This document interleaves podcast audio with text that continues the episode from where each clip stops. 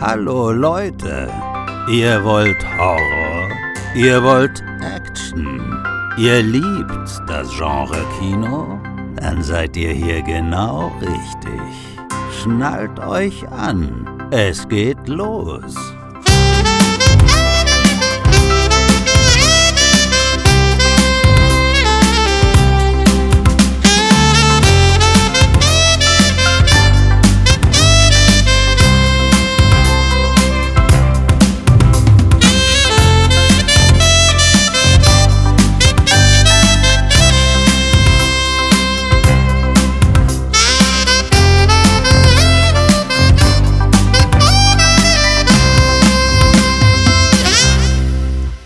Hallo und herzlich willkommen zu einer weiteren Ausgabe des Cine Entertainment Talk. Hier ist Florian. Und der Kevin. Ja, Leute, wir freuen uns riesig in der ersten Ausgabe unserer neuen Rubrik Deutsche Muskeln in Hollywood ein echtes Schwergewicht begrüßen zu dürfen. Es handelt sich um den erfolgreichen Schauspieler, Sportler und Martial Artist Matthias Hüß. Hallo Matthias. Hallo Florian und hallo Kevin. I come in peace. Ähm, wollte ich nur so dazu schmeißen, damit keine Angst vor mir haben braucht. Ja, ich glaube, die, die kommt noch. Also, du hast jetzt dafür gesorgt, dass wir Angst haben. Aber super, dass es geklappt hat. Vielen lieben Dank, dass du dir die Zeit für uns nimmst. Absolut, gerne, gerne, immer wieder. Ich bin froh, dass ich auch mal mit Deutschland reden kann, ja, weil die meisten Leute wissen ja nicht mehr, dass ich Deutsch bin, ne? Ja, das, ich, ich hatte auch deine Biografie gelesen und so im Internet ein bisschen gestöbert, was ich so über dich gefunden habe. Und weil du es eben sagst, viele wissen nicht, dass du überhaupt Deutscher bist. In wie vielen Sprachen hätten wir denn das Interview führen können letztlich?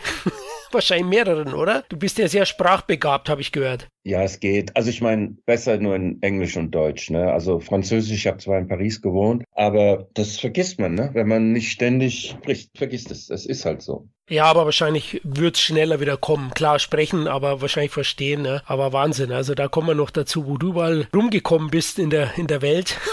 das wird spannend. Ja, das ist spannend, wirklich. Gut, dann würde ich sagen, lass uns loslegen. Wir gehen am besten deine Karriere chronologisch anhand von ein paar Interview, ein paar ist gut, 26 Interviewfragen durch. Ich würde mal starten. Du hast ja schon sehr früh, Matthias, mit dem Sport angefangen. Du warst vom Leichtathleten bis hin zum Kampfsportler sehr erfolgreich. Wie kam es zu deiner Sportbegeisterung? Das war einfach durch Zufall, weil mein Vater, der ging zu USC Mainz, ne, so Seniorenfitness. Und dann nahm er mich mal mit. Da wusste ich nicht, was ich machen sollte in der Zeit. Und dann bin ich einfach immer im Kreis da rumgelaufen. Und das hat mir irgendwie gefallen. Ne? Da war ich noch sehr jung. Und dann irgendwann mal bin ich da selber hochgekraxelt zu der Uni und habe mich da angemeldet in Leichtathletik und war dann äh, auch schnell im Team als Hochspringer, Fünfkämpfer und so. Und da war auch eine Taekwondo-Schule auf der Uni Mainz und Judo. Und dann habe ich das alles so mit reingenommen. Und das war meine ganze Jugend. Das war USC Mainz. Ne? Leichtathletik, Taekwondo und Judo daher die Grundlage. Ne? Also ich meine, ich war wie jeder andere. Man denkt dann an die Weltmeisterschaften, Europameisterschaften, Weltmeister, Olympiade, aber da hat es bei mir nicht gereicht. Also so Zehnkämpfer, da kannst du nicht ganz so groß sein. Da, da musst du so eine gewisse Größe haben, weißt du? So um die 1,82, 1,85 waren die ganzen Top-Athleten. Ne? Ich war damals viel zu schwer, 1,92. Äh, war auch technisch nicht so begabt im Hochsprung. Also das lief dann nur auf dem Fünfkampf raus. Ne? Aber das war so die Grundlage für meine Karriere, ohne dass ich das das wusste. Ne? Du hast ja auch Kampfsport trainiert. Was war dann so deine, deine bevorzugte Kampftechnik?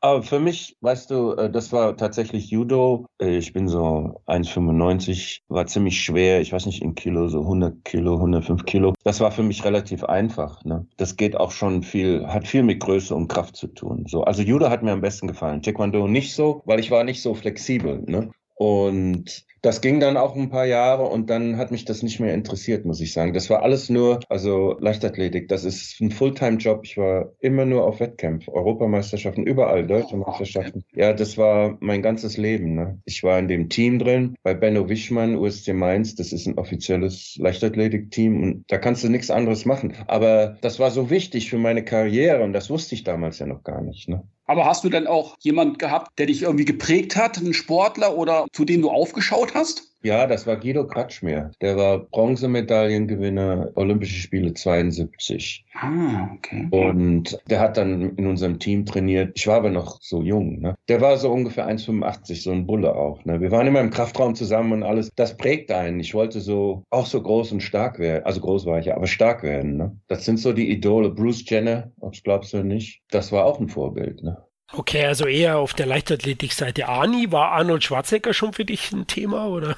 Ja, das fing dann mit dem Krafttraining an. Kamen so die ganzen Zeitungen raus, weißt du, so Sportrevue, die hatten dann die Bilder vom Arnold und Franco Colombo und so weiter, ne? Und die haben mich dann so interessiert, da bin ich tatsächlich ins Bodybuilding gekommen und habe auch immer, ich bin da in ein professionelles Bodybuilding-Studio in meiner Freizeit. Das war im Keller am Hauptbahnhof. Da waren so riesige Kerle und die ganzen Posters. Und ich habe ich will so groß werden, egal wie, ich werde irgendwie so groß, ne? Und das war dann schon fast, das ist so wie eine Krankheit, da kannst du nicht mehr aufhören. Wisst ihr, was ich meine? Das ist eine totale Sucht, da musst du ja auch bei leben. Das hat dann irgendwann mal Leichtathletik sowieso aufgehoben, weil da musst du ja zum Militär und so weiter. Ne? Und dann beim Militär habe ich immer weiter trainiert. Bodybuilding halt. Ne? Ich wusste nicht warum. Ich wusste nur, ich hatte das Bild von Miles O'Keefe über meinem Bett hängen bei der Bundeswehr. Und den fand ich dann irgendwann mal am besten. Der hatte so ein, äh, der hat Tarzan gespielt mit Bo Derek. Ah, genau, genau. Hm. Und den, den habe ich irgendwie idealisiert, weil ich dachte, ach, so groß wie Arnold, das will ich nicht. Ich will wie Tarzan werden. Ne? Und dann, actually, funny story, Jahre später in Hollywood bin ich in so einem Nachtclub und da bin ich auf der Tanzfläche und tanze so ein bisschen. Und dann kommt auf einmal so ein Typ auf mich zu und sagt, ah, ich bin Miles O'Keefe. Ah, ja, ich wollte nur sagen, ich finde deinen Körper so gut. Und ich, oh, wow, was?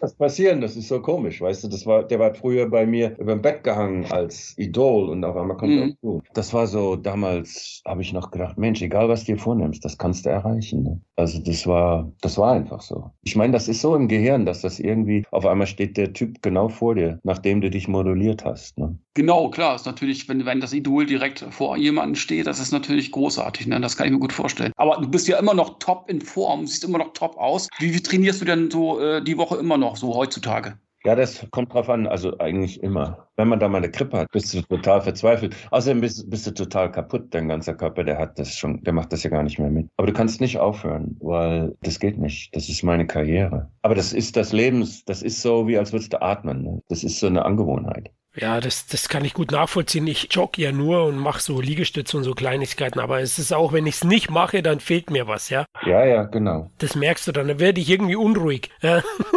Genau. Das ist wirklich bei mir so. Ja? Wenn ich dann andere laufen sehe und ich habe nichts gemacht, weil ich auch krank war oder Verletzung habe, dann habe ich mich irgendwie schlecht gefühlt. Ja, so ist es genauso. Man will überhaupt nicht äh, irgendwie mal aufhören. Aber wie gesagt, das Leben, wow, da musst du schon kämpfen, ja, der Pandemik und, und, und. Ne? Also irgendwie, ohne dass du ein Motiv hast, also machst es nicht. Du musst irgendwie einen tieferen Grund haben im Leben, für irgendetwas zu kämpfen, um dafür zu kämpfen, wo andere sagen, du hast wohl eine Macke. Ja, Ziele brauchst du definitiv, ja. Und es gibt dann Leute wie dich, deswegen habe ich auch den höchsten Respekt. Es ist nicht einfach so wie du, dann in die Fremde zu gehen, ins Ungewisse und sich da durchzubeißen. Und äh, da muss man schon einen gewissen Charakter dafür haben, ja. Also ich könnte es nicht aus meiner Wohlfühloase München raus. Also wenn es kein Bier und keine Brezeln gibt, dann wäre ich schon, dann wäre ich schon nervös. Aber da den höchsten Respekt. War die Schauspielerei schon immer ein Traum von dir?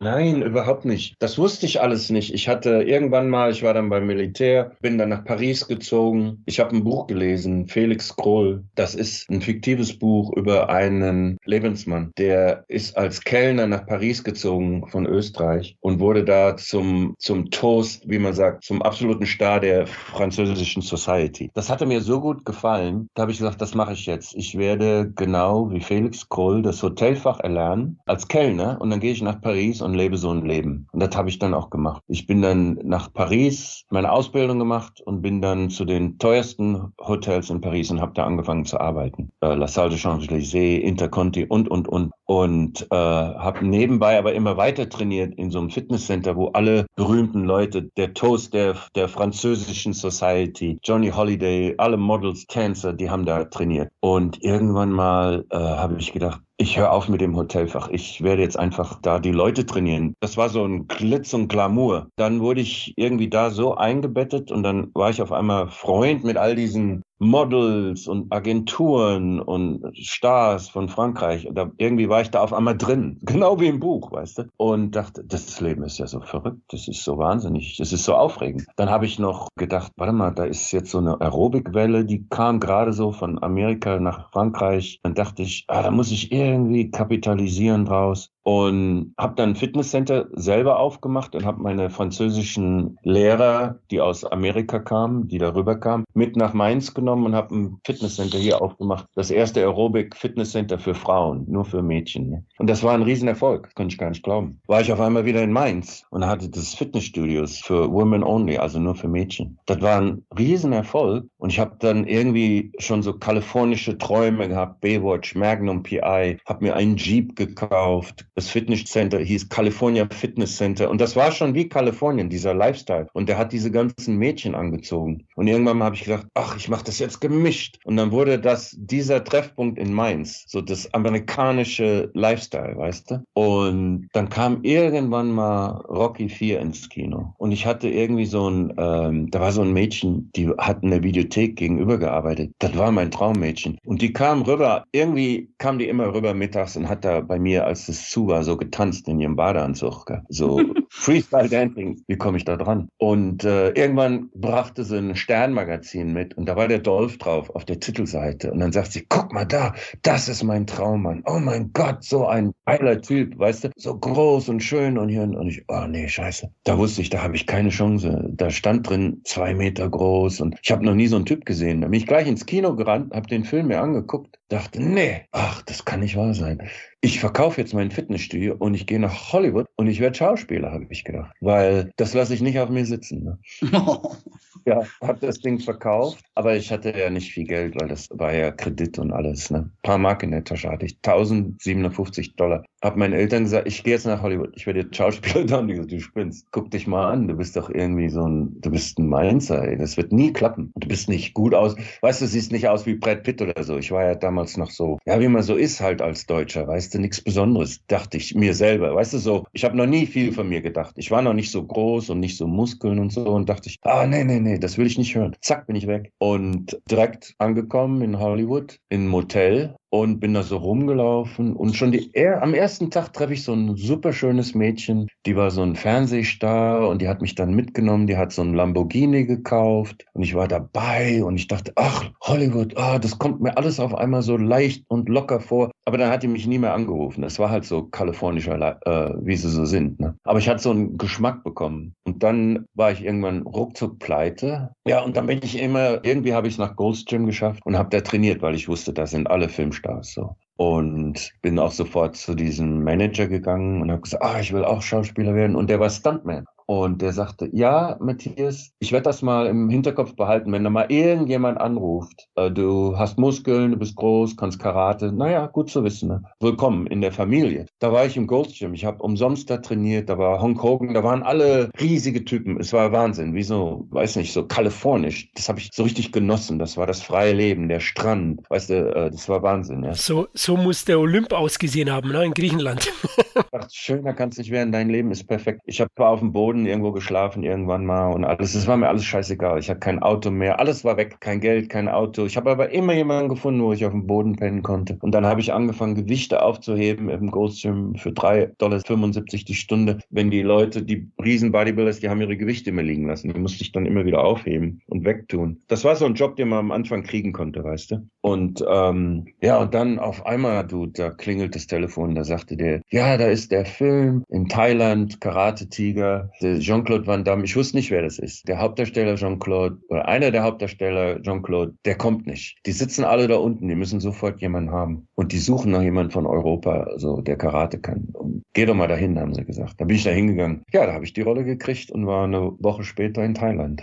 das ist Wahnsinn. Also es ist alles so auch ein bisschen Zufall, so ein bisschen bisschen, ne? Also. Ja, ja. Äh, aber du, das kam mir erst später im Leben. Du musst das so wollen und auch tun, wie du sagst, du gehst von deinem normalen Leben weg und du ja. schläfst auf dem Boden. Ich bin überall rumgerannt, in der ganzen Stadt, habe mich überall angeboten. Habe gesagt, ich tu Kabel tragen, ich tu alles machen. Ich will unbedingt irgendwie in Hollywood. Du, da hört dir kein Mensch zu. Ne? Also du hast da so mhm. viele komische Momente, wo du denkst, du hast den Verstand verloren. Aber du gibst einfach nicht auf. Und auf einmal kam das Telefonat, da dachte ich, hm, woher kommt das? Aber das kommt dann, irgendwie kommt das. Ich weiß auch nicht, warum. Mhm. Ne? Ja, aber du scheinst ja dann, du scheinst ja dann auch aufgefallen zu sein, dass sie dann gleich auf dich gekommen äh, sind, sozusagen, ne? Ja, also. ich habe ja schon Jahre trainiert. Mhm. Und bin immer ins Goldstimmen gegangen, nicht wie die anderen. Da war so eine Balustrade, da musste die so durch so eine Tür gehen, Membership und so erkennt. Das ist so eine Drehtür, die ist ungefähr so ein Meter 60 hoch oder so. Ich bin einfach immer drüber gesprungen. Das hat sich auch so rumgesprochen, weißt du?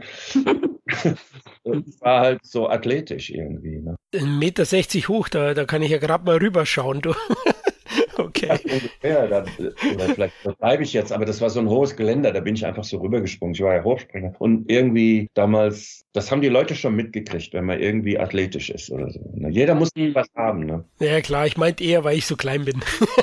aber gut, ich wäre nicht aufgefallen. Aber man merkt schon, also die Rolle, die du hattest, war ursprünglich für Van Damme gedacht, weil in Karate Tiger 1 spielt er ja auch einen Russen und äh, du spielst ja auch einen Russen in Karate Tiger 2, ja genau. Also ja, interessant, wie die Zufälle. Ne? Er sagt ab, dann geht eine Tür auf und du bist durchgestoßen und hast sie wirklich auch genutzt in dem Film. Ähm, was waren da die größten Herausforderungen bei den Dreharbeiten in Thailand? Gab es überhaupt Sicherheitsvorkehrungen? Ja, nee, das, das Problem war, dass ich war kein Jean-Claude Van Damme. Sag mal, der war ja schon bekannt mit seinen Splits und alles. Ne? Das wusste ich alles nicht, dass der schon bekannt dafür war. Ich wusste nicht mal, wer das ist. Ich konnte das alles nicht. Da waren die unheimlich enttäuscht. Und das sind die Besten in Hongkong, die diese Filme machen. Ja, Corey Young was the director. Und da wurde ich angeschrien, das weiß ich noch. Da kam ich runter, haben wir Probeaufnahmen in Bangkok gemacht. Da waren tausend Zuschauer, überall Leute, weißt du. Dann hat er gesagt, mach mal Kicks und so, das haben sie dann gefilmt. Und oh, dann schrie der in Chinesisch, habe ich mir das übersetzen lassen. Und dann hieß es, wer hat diesen Idiot hier auf den Filmset gebracht? Ne? Und dann denke ich, oh mein Gott, vielleicht ist das alles doch nicht, was ich machen soll. Und dann sind die tatsächlich abgehauen, haben mich dagelassen und haben gesagt, du musst erst mal trainieren. Dann haben mir jemanden zur Seite gestellt. Das war so wie Karate Kid. Jetzt habe ich seinen Namen vergessen. Ganz bekannter Mann, der hat auch schon mit Bruce Lee gekämpft und so weiter. Professioneller Killer, haben sie gesagt. Und der hat mich dann trainiert für vier Wochen. Dann sind die schon in den Dschungel, haben irgendwas anderes gedreht. Und auf einmal irgendwie hat das bei mir so geklickt. Ich wusste nicht genug über Filme Bescheid. Das hatte mir alles so beigebracht. Und dann kam es zum Filmen und die ersten paar Tage war katastrophal, wurde immer angeschrien, du Idiot. Der Kameramann kommt auf mich und sagt, Hammer, ich weiß nicht, ey, ich guck durch die Linse und alles, was ich immer nur sehe, ist deine große Nase. Also, wenn ich du wäre, würde ich mal eine Nasenoperation in Betracht ziehen. Und ich denke, was? Das kann ja gar nicht schlimmer werden. Und ähm, da hat nichts geklappt, aber auf einmal klappte alles. Das kann man ja schlecht erklären. Irgendwie hat sich, äh, ich habe das irgendwie rausbekommen, wie man kämpft auf Screen. Weißt du, was ich meine? Ja, klar, die Theatralik Blick auch. Du musst ja da sicherlich anders kämpfen als in echt, ja, genau, richtig. Ich wusste das gar nicht. Das habe ich aber auf einmal geschnackt und dann habe ich ja, ich bringe mich um, bevor ich jemals die Leute hier äh, enttäusche. Gibt's nicht. Das gefällt mir zu gut. Und dann hat's geklickt und auf einmal, bumm, kam der Produzent zu mir und sagte, mal, ich muss dir eins sagen, wenn du mal mehr trainieren würdest, würdest du sie alle umhauen. Dolph Lundgren und so weiter, weil du kannst dich so bewegen. Und da habe ich noch gedacht, aber das interessiert mich gar nicht. Ich will doch gar kein Karate-Film sein. Ich will doch nur Schauspieler werden. Mich hat das gar nicht interessiert. Diese Van Damme-Welt, die gab es gar nicht für mich, weil da gab es den noch gar nicht. Der wurde ja erst durch Bloodsport berühmt. Und dann war auf einmal diese Van Damme-Frenzy. Und ich habe gedacht, gut, ja, das macht der Van Damme. Aber das hat mich nicht interessiert. Wollte ich nichts mit zu tun haben. Und da hatte ich auch nichts mehr mit zu tun. Für Jahre nicht. In die Richtung sollte ich gar nicht kommen. Aber das ist erst später durch Zufall passiert. Ich wollte Schauspieler sein, also Action-Schauspieler. Und das ging dann auch relativ schnell. Erst habe ich noch eine Komödie gemacht mit Big Top P.V. Herman. Das war ein Riesenkinofilm mit Benicio de Toyo, Varilina Golino, Chris Christopherson und, und, und. Das war so ein riesiger Paramount-Film. Und da habe ich den Löwenbändiger gespielt. Und da habe ich erstmal so richtig Hollywood gerochen. Dies waren richtige Filmstars, weißt du? Und die haben mich auch aufgenommen und das war alles so aufregend. Und das war so meine Welt. Ich habe, ja, das ist genau. Und dann sitze ich da noch in dem Wohnwagen mit Chris Christofferson und P.B. Herman und Varela Godlino, Benicio del Toro, der jetzt einen Oscar hat und, und, und. Und ich sage, ja, ich sehe euch dann am nächsten Filmset. Und dann sehe ich, wie die mich so angucken und so lachen. Dann denke ich, warum sind die jetzt so komisch? Vielleicht nehmen die mich doch nicht so ernst. Ne? das war irgendwie, naja, habe ich gedacht, ihr werdet schon sehen, ihr werdet schon sehen. Ne? Und dann war der Film vorbei und dann auf einmal, du wie es wieder so ist, gell? Anruf, wir brauchen einen Athleten, äh, einen Leichtathlet. Der muss rennen und springen können wie kein anderer. Und die öffentliche Aus, also das geht dann immer so raus als ähm, Call, nennen wir das, Audition Call. Die haben nach allen möglichen Weltmeistern gesucht. Und irgendwie kam ich da auch hoch. Da waren alle so große Typen, so zwei Meter und was weiß ich, super Körper. Mhm. Und da habe ich gedacht, nee, das, das kann doch nicht wahr sein. In Hollywood sieht einfach jeder gut aus und jeder hat einen guten Körper und jeder ist zwei Meter groß. Bin noch nicht mal zwei Meter. Scheiße. Egal, du, ich komme rein, der Direktor sieht mich. Ich weiß auch nicht, wie das passiert. Und sagt, ah, du, ich will mal kurz mit dir reden. Ich habe nur gar nichts gesagt. Komm mal mit ins Hinterzimmer. Dann gehen wir ins Hinterzimmer und dann sagt er, hör mal, ich gebe dir jetzt eine Rolle, die ist für Dolph Lundgren geschrieben. Irgendwie weiß ich, dass du das kannst. Dann habe ich gesagt, wie, was? Für Dolph Lundgren? Was denn? Ja, das ist ein Film, der heißt Dark Angel und Dolph Lundgren soll die Hauptrolle spielen, den Dark Angel. Aber der will das nicht. Der ist nicht ganz dicht. Das ist für ihn geschrieben. Das ist sein, das ist perfekt für Dolph. Aber der will es nicht. Der will den Polizisten spielen. Der hat praktisch gesagt, so ein Idiot. Aber das ist deine Chance.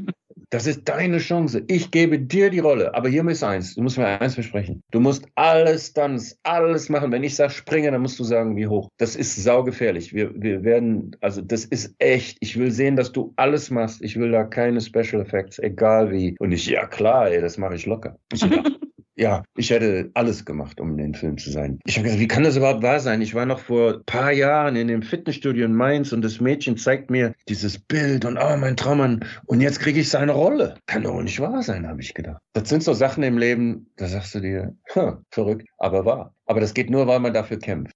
Ja, und, und zur richtigen Zeit, am richtigen Ort manchmal, ne? Also, dass der das in dich gesehen hat. Aber klar, der Audition Call war ja physischer Typ, der groß ist und der sich auch gut bewegen kann. Die Voraussetzungen hattest du ja. Davor hast du, glaube ich, noch Fistfighter gemacht, ne? 89 habe ich Richtig. gesehen. Das war ein Boxfilm, ja. Da habe ich noch gedacht, das mache ich, weil das hatte eine super geile Geschichte. Und der, der Typ hat auch, der, der Fight Coordinator, der hatte Raging Bull gemacht, Rocky 1. Da habe ich gedacht, oh, das, das hört sich alles gut an, das mache ich. Vor allen Dingen hat, das war Wahnsinn Wahnsinn. Du, No Retreat, No Surrender, Karate Tiger war im Kino. Bevor das erstmal rauskam, war ich so arm. Ich hatte ja kein Geld. Das Geld von dem Karate Tiger, ich hatte 6000 Dollar verdient. Das war sofort weg. Da habe ich eine Wohnung gemietet, Auto angezahlt. Ich hatte so eine tolle Freundin, weißt du, so ein Fotomodell, das jeder wollte, so richtig berühmt. Ich habe ja, mein Leben ist super. Da habe ich einen Verlobungsring gekauft. Und nach einem Monat, du, da stand ich auf der Straße und dann hat sie mit mir Schluss gemacht. Und dann habe ich nirgendwo mehr, ich wusste gar nicht, wo ich wohnen sollte. War ich auf der Straße in Hollywood, nach dem Kinofilm schon. Und dann habe ich jemanden getroffen, der sagte, kannst bei mir schlafen. Dann habe ich da in der Valley, nicht mal mehr in Hollywood, sondern auf der anderen Seite von Hollywood, in der Waschküche geschlafen mit so Pitbulls und äh, auf dem Boden in der Trekkingwäsche und habe gedacht, scheiße, ey, das kann doch nicht wahr sein. Meine Freundin hat mich, hat mit mir Schluss gemacht. Ich habe kein Auto, ich, ich bin am Ende. Und dann musste ich da als Schiedsrichter in so einem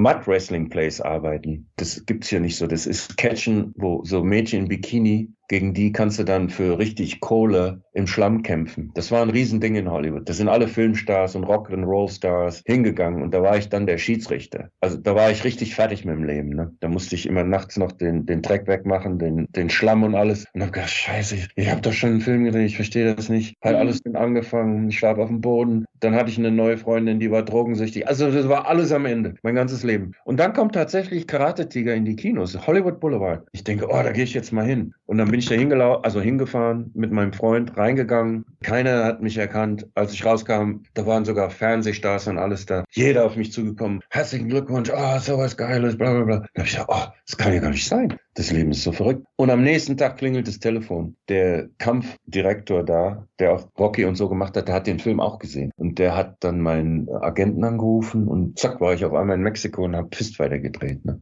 Also da sieht man dann, Karate Tiger 2 war dann schon entscheidend für dich. Ne? Also klar, ist eine Visitenkarte gewesen. Ne? Also klar. Aber so jetzt in Hollywood, du musst da erstmal was zeigen können. Am Anfang interessiert das keinen Menschen. Und dann war das im Kino und dann war das offiziell. Da sagte der, ich will den haben. Zack, Rolle gekriegt. Ja, und dann Dark Angel, ja, Kevin, ist ja, glaube ich, dein Lieblingsfilm oder einer deiner, deiner Lieblingsfilme, ne?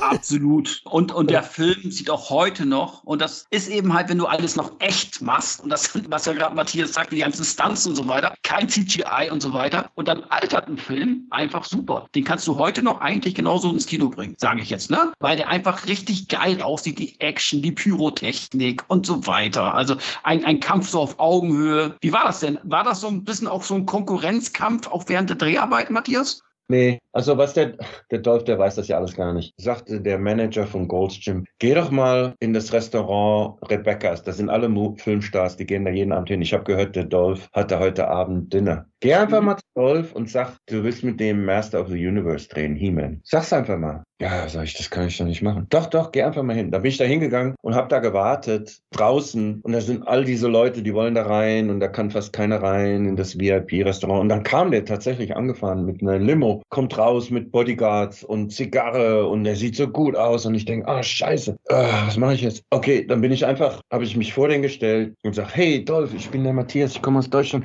ich will auch Schauspieler sein. Hey, kann ich vielleicht bei dir mitmachen in Master of the Universe, He-Man? Da guckt er mich an, ey. Er sagt, guckt mich von oben bis unten an, so richtig so langsam, wie als wäre es eine Filmszene und sagt, naja, eigentlich mal gucken, vielleicht kannst du mal ein Stand-in sein. Stand-in ist, da muss er da nicht ja. stehen, Kamera wird auch mhm. vibriert, ne? Und dann guckt er mich wieder von oben bis unten an und sagt, ach, weißt du was, aber ich glaube, du bist nicht groß genug. Besser wäre der Ralf Möller, der ist größer als du. Und dann hat er mich zur Seite geschoben und ist abgehauen. Ne? So was Arrogantes. Also. Ja, hör mal, das habe ich auch verdient, weil so kriegt man keinen Job in Hollywood. Der wollte mir ja. eine Ich habe dem das auch nicht übel genommen. Ich habe das genommen als Lektion, so kriegst du den Film nicht. Am nächsten Tag bin ich da hingelaufen zur Produktionsoffice und habe mich angestellt mit den ganzen anderen großen Typen, die da mitmachen wollen. Ne? Habe die Rolle nicht bekommen. Die ging an so einen Schwarzen. Aber ist ja auch egal. Jahre später oder zwei oder ein, ich kann es nicht mehr genau nachvollziehen, machen wir den Film. Der wusste davon nichts. Der hat mich gar nicht erkannt. Mhm. Und hab noch gedacht, ich sagte auch nichts, ist mir scheißegal. Ich hatte überhaupt gar keine Beziehung mit Dolph. Der war der Filmstar, verstehst du? Der hat anderthalb Millionen Dollar gekriegt für den Film. Ich habe gerade mal 27.000 Dollar verdient. Ich war niemand. Die Leute wussten das alles noch nicht. Ich habe zwar die Hauptrolle gehabt sozusagen, aber das mhm. war nicht schwergewichtig. Ich war einfach nur am Arbeiten. Ich war einer von den Stuntleuten sozusagen. Ne? Und die haben mich halt geliebt. Aber äh, letzten Endes hast du ihm ja schon die Show gestohlen in dem Film. Und äh, du siehst ja, ich meine, Dolph Lundgren ist ja schon so ein charismatisches äh, Kraftpaket. Aber wenn du dann daneben stehst, ja, also äh, das ist dann schon äh, dann nochmal eine andere Liga gewesen für mich als Zuschauer. Und äh, dann siehst du dann trotzdem, aber wie du schon sagst, dann siehst du auf dem Poster natürlich ganz groß Dolph Lundgren und Matthias Hüß steht da gar nicht, noch nicht mal vorne in den Credits. Ne? Also und das finde ich dann irgendwo respektlos. Und du hattest ja schon deinen Film mit Karate Tiger. Und ich finde, das fand ich dann so ein bisschen dafür, dass du den, den Film ja eigentlich sozusagen äh, so die Show stiehlst, finde ich das ein bisschen respektlos irgendwo. Ja, das fand ich auch, aber das habe ich alles damals nicht beachtet. Ihr müsst euch das so vorstellen. Ich habe einfach das so geliebt, dass ich machen kann, was ich, ich wollte ja kein Karate-Schauspieler sein, ich wollte Action-Schauspieler sein. Das hat mir mhm. so gefallen. Ich habe da in der Rolle so aufgegangen. Ich hatte so viel Spaß mit. Und da kommen so viele Twists und Turns dahin, das könnt ihr euch gar nicht vorstellen. Der erste Twist war, der Dolph kommt angelaufen. Also nichts gegen Dolph. Ich, ich finde den Dolph super geil. Er hat alles verdient. Ich tue den jetzt nicht runterhauen oder so. Nein, aber, nein. Aber so ist es halt im Leben. Da kam er angelaufen und da sitzen wir da, ich und der, der Direktor und ich, wir waren inzwischen schon beste Freunde. Der Direktor und das Stunt-Team und ich, wir waren eine Familie, ja. So. Und dann sagte der Dolph, ey, sag mal, äh, kann ich mal mein Hemd ausziehen, wenn ich jetzt den Matthias kenne? da sagte der Direktor, also hör mal, Dolph, wenn einer sein Hemd auszieht, ist es der Matthias, weil der hat wenigstens Muskeln. Oh, so, ich bin mal vom Hocker gefallen. Der Dolph ist, der hat sich umgedreht, ist weggelaufen. Und ich habe noch gedacht, Menschenskinder, ey, wenn Gerechtigkeit einen Namen hat, eben hat, habe hab ich wirklich wie so eine Fußball-Weltmeisterschaft gewonnen. Ne? Und das war für mich genug, du. Das war für mich genug. Das war schon der ganze Erfolg, nur der eine Satz. Und dann, ob ihr das glaubt oder nicht, ich habe sowas noch nie in meinem Leben erlebt. Das ist irgendwie wie, als würdest du einen Sechser im Lotto gewinnen. Ich bin am Drehen. Ich bin kurz davor, so einen Stunt zu machen, so einen kleinen nur. Das war dann in Los Angeles. Wir haben das Ende nochmal in Los Angeles nachgedreht. Und auf einmal kommt der Direktor und sagt, ganz aufgeregt, hey, Matthias. Ich sag, ja, bitte, ich will doch gerade das jetzt. Nein, nein, du kannst, nein, machen wir nicht. Ich sag, wie? Ich bin kurz am davon. Ich bin am Laufen schon. Bin schon am Rennen Richtung Kamera. Nein, da ist so so ein Typ gekommen, das ist der einflussreichste Mann in Hollywood. Und wenn der kommt, ist egal wie und was und wo, werden wir einen ganzen Filmset, wie sagt man, aufhalten, weil der will mit dir sprechen. Da sag ich, wie, das gibt's nicht. Keiner hat in Hollywood diese Power, ein Filmset einfach zu stoppen, weil das kostet so viel Geld. No, er, ja, doch, der kann das. Dann bin ich da hingelaufen und noch in meiner Uniform und dann stand er da in so einem Porsche, so ein Typ und daneben ein anderer Typ im Jaguar. Da sagte, komm in mein Porsche, wir gehen jetzt. Ich sag, wie, ich bin, nein, du kommst jetzt mit. Dann bin ich da mitgefahren in meinem Kostüm in so ein Restaurant in Downtown in Hollywood. Ich habe mich nicht mal umgezogen, bin da reingelaufen. Die Leute gucken mich an, als wäre der Terminator wäre auf einmal da. Ne? Ausserisch. Und dann setzt er mich hin mit dem anderen Typen und sagt, Hammer, ich repräsentiere Arnold Schwarzenegger, Bruce Willis, Jean-Claude Van Damme, Sylvester Stallone, Dolph Lundgren und äh, ich will dich jetzt. Da ich gesagt, wie, du willst mich jetzt? Ja, ich habe zehn Minuten von dem Film gesehen. Du bist der nächste große Star in Hollywood. Ich kenne mich da aus. Du hast dieses Arnold-Ding, wie du da so lachst und kämpfst und dich selber nicht so ernst nimmst, aber du kannst dich so bewegen und hier und da. Du bist der nächste große Star. Jedes Studio in Hollywood kannst du dir aussuchen. Drei Filme, Millionen Dollar pro Film. Musst du aber heute noch mit mir unterzeichnen. Da sag ich, das kann nicht wahr sein. Wieso? Das ist wieso? Äh, hab ich gesagt, ja, okay, habe ich gesagt. Okay. Dann musste ich jetzt nicht am selben Abend unterschreiben. Ich musste nur so die Hand schütteln, bringe mich zum Set und Sache vorbei. Und dann kriege ich einen Anruf nach dem Film tatsächlich und dann gehe ich da in diese Agentur in Beverly Hills, wie, wie in so einem Film. Da sitzen die da alle da an so einem riesen Tisch und sagen, das ist jetzt dein neuer Agent. Das war eine Frau, die hat Brad Pitt und alle gehabt. Ja. Du bist jetzt mit uns. Dein Leben geht von jetzt an ist ein schönes Leben für dich in Hollywood. Und ich ja, was, wie, wo? Und dann gehe ich ins Costume, da kommt Van Damme auf mich zu, Jean-Claude, und sagt, oh mein Gott, oh mein Gott, ich habe gerade Dark Angel gesehen. Herzlichen Glückwunsch, willkommen in der Familie. Und ich, oh wow, hier ist was du machen musst. Und dann hat er mir alle so möglichen Tipps gegeben. Und dann habe ich gedacht, boah, das Leben ist geil. Ich habe es geschafft. Also die Ungerechtigkeit von mir, so mhm. wenig Geld und nicht beachtet, nicht mhm. mein nicht auf dem Poster. Egal, ich habe jetzt einen Three-Picture-Deal mit jedem Studio. Aber wie es in Hollywood ist, der Film muss ja erstmal im Kino laufen. Und das dauert mhm. wieder ein Jahr. Ne? Du, da habe ich ein Jahr gewartet. Der Film kommt endlich ins Kino. Da habe ich alle meine Freunde eingeladen, eine Limo gemietet. Wir fahren ins große Kino, Westwood Boulevard. Da ist eine Schlange, eine Schlange um das Kino. Und ich, ah, scheiße, Kinder, vielleicht kriegen wir gar keine Karten mehr. Und endlich kommen wir ans Kartenhaus. Und ich sage, habt ihr denn noch Karten? Zehn Leute. Ja, für was für einen Film denn? Da sage ich, Dark Angel, I come in peace. Und ich so, ja, für den haben wir noch genug Karten. Ich sage, wie, das war doch eine Schlange. Ja, nee, das ist für Die Hard oder sowas. Das kann nicht wahr sein. Dann sind wir da rein, das Kino war so, nur so dreiviertel voll. Und irgendwie, lange Rede, kurzer Sinn, hat sich herausgestellt, der Film hat nur 3,7 Millionen Dollar eingespielt und hat 10 gekostet. Und das ist der Todesstoß für diejenigen, die mhm. im drin sind. In Hollywood vorbei aus Karriere für Dolph und mich kaputt. Dolph auch. Fertig. Das war sein letzter Kinofilm. Es war vorbei, für mich sowieso. Was Aber lag es an der Konkurrenz dann, Matthias, an Die Hard jetzt? Oder war es jetzt unglückliche Festlegung vom Termin her? Oder lag es jetzt einfach an, dass der Film nicht ankam?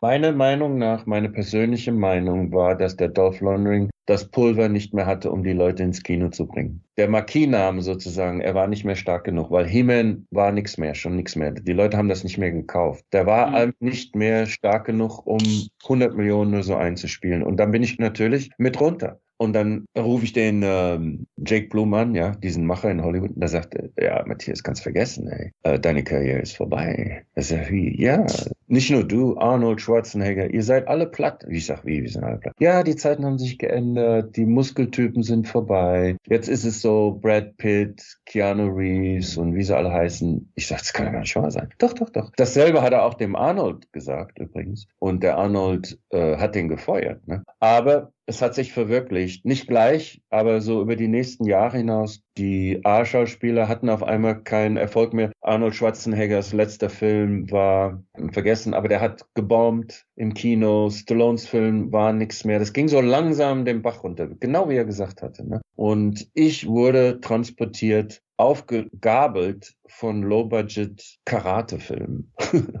Talents of the Eagle, TC 2000, diese ganzen Filmchen, ja. Da auf einmal ging das Telefon wieder, ah, Matthias, und ich dachte, naja, ich muss ja irgendwie überleben, ich muss ja arbeiten, war jetzt nicht unbedingt, was ich machen wollte. Mhm. Und dann fand ich aber auf einmal, ah, das ist ja doch irgendwie, also zumindest bin ich am Drehen. Und dann habe ich das wieder so, die Liebe dafür gefunden, weißt du, durch Billy Blanks, Cynthia Rothrock, wie sie alle heißen. Diese ganzen Filmchen, die haben mich dann irgendwie irgendwie wieder aufgefangen. Oh, wichtige Geschichte. Zwischendurch, damit er mal sieht, wie es ist. Das ist Wahnsinn. Ich war noch so heiß von Dark Angel. Da war noch so ein, wie sagt man, so ein Gespräch, Matthias in Hollywood. Das war noch, ich war noch im Gespräch, ja. So untergrundmäßig. Obwohl der Film nicht so großer Erfolg war, war ich in aller Munde bei allen Leuten, die den Film gesehen haben. Warum ist Matthias nicht ein Star geworden? Hieß es überall in Hollywood. Zack, klingelt das Telefon. Ich kann es kaum glauben. Ist es Hemdale? Hemdale hat Terminator produziert, hat Platoon produziert. Die sagen, okay, Offer, Angebot.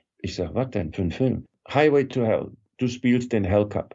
Ich sage, oh, das hört sich aber gut an. Jede Menge Geld, richtig Kohle. Ich sage, oh, okay, geil. Lauf dahin, Riesenfilmfirma. Ich habe den Vertrag unterschrieben und dann habe ich ein Meeting gehabt mit dem Direktor und der sagte, okay, bla bla bla, wir haben das alles so diskutiert, Hell Cup, also praktisch ein Polizist, der aus der Hölle kommt. Und dann schickten die mich so zum Special Effects Laden und machen mir so eine Maske drauf, weißt du, so mit Gips. Und dann kam ich wieder und sagte, wieso habt ihr das gemacht? Ja, du wirst eine Maske anziehen. Du siehst dann, da ich sag, was für eine Maske? Dann haben sie mir die gezeigt, das sah aus wie Freddy Krüger. Und dann habe ich gesagt, das mache ich nicht. Wie, das mache ich nicht? Ich habe gesagt, ich bin Schauspieler. Ja, du bist, du bist verrückt, du hast unterschrieben. Na klar machst du den Film. Und ich sage, nee, der erkennt mich ja keiner. Ja, das ist ein Riesenfilm, 12 Millionen Dollar Budget, bla bla bla. Du kannst jetzt nicht Nein sagen. Du weißt du gar nicht, wir sind die größte Filmfirma in Hollywood. Da sagt man nicht einfach Nein. Das sage ich, ihr könnt mich mal am Arsch lecken. Ich mach's nicht. Weil ich habe das noch so im Kopf gehabt. Van Damme gesagt, ey, du musst machen, was du denkst, ist für richtig, ist deine Karriere, dein Leben, lass dich nicht mal. Mhm. So, und dann äh, sage ich, mach ich nicht gehe ich, noch einmal kriege ich so einen Anruf. Das war wie so in so einem Mafia-Film. So eine starke Stimme. Und dann sagte er, hör mal zu, Junge, ich bin der Anwalt. Ich kann dir nur eins sagen. Entweder machst du den Film oder du wirst nie mehr, nie mehr in Hollywood jemals einen Film drehen. Nicht du bist einen. auf Blacklist.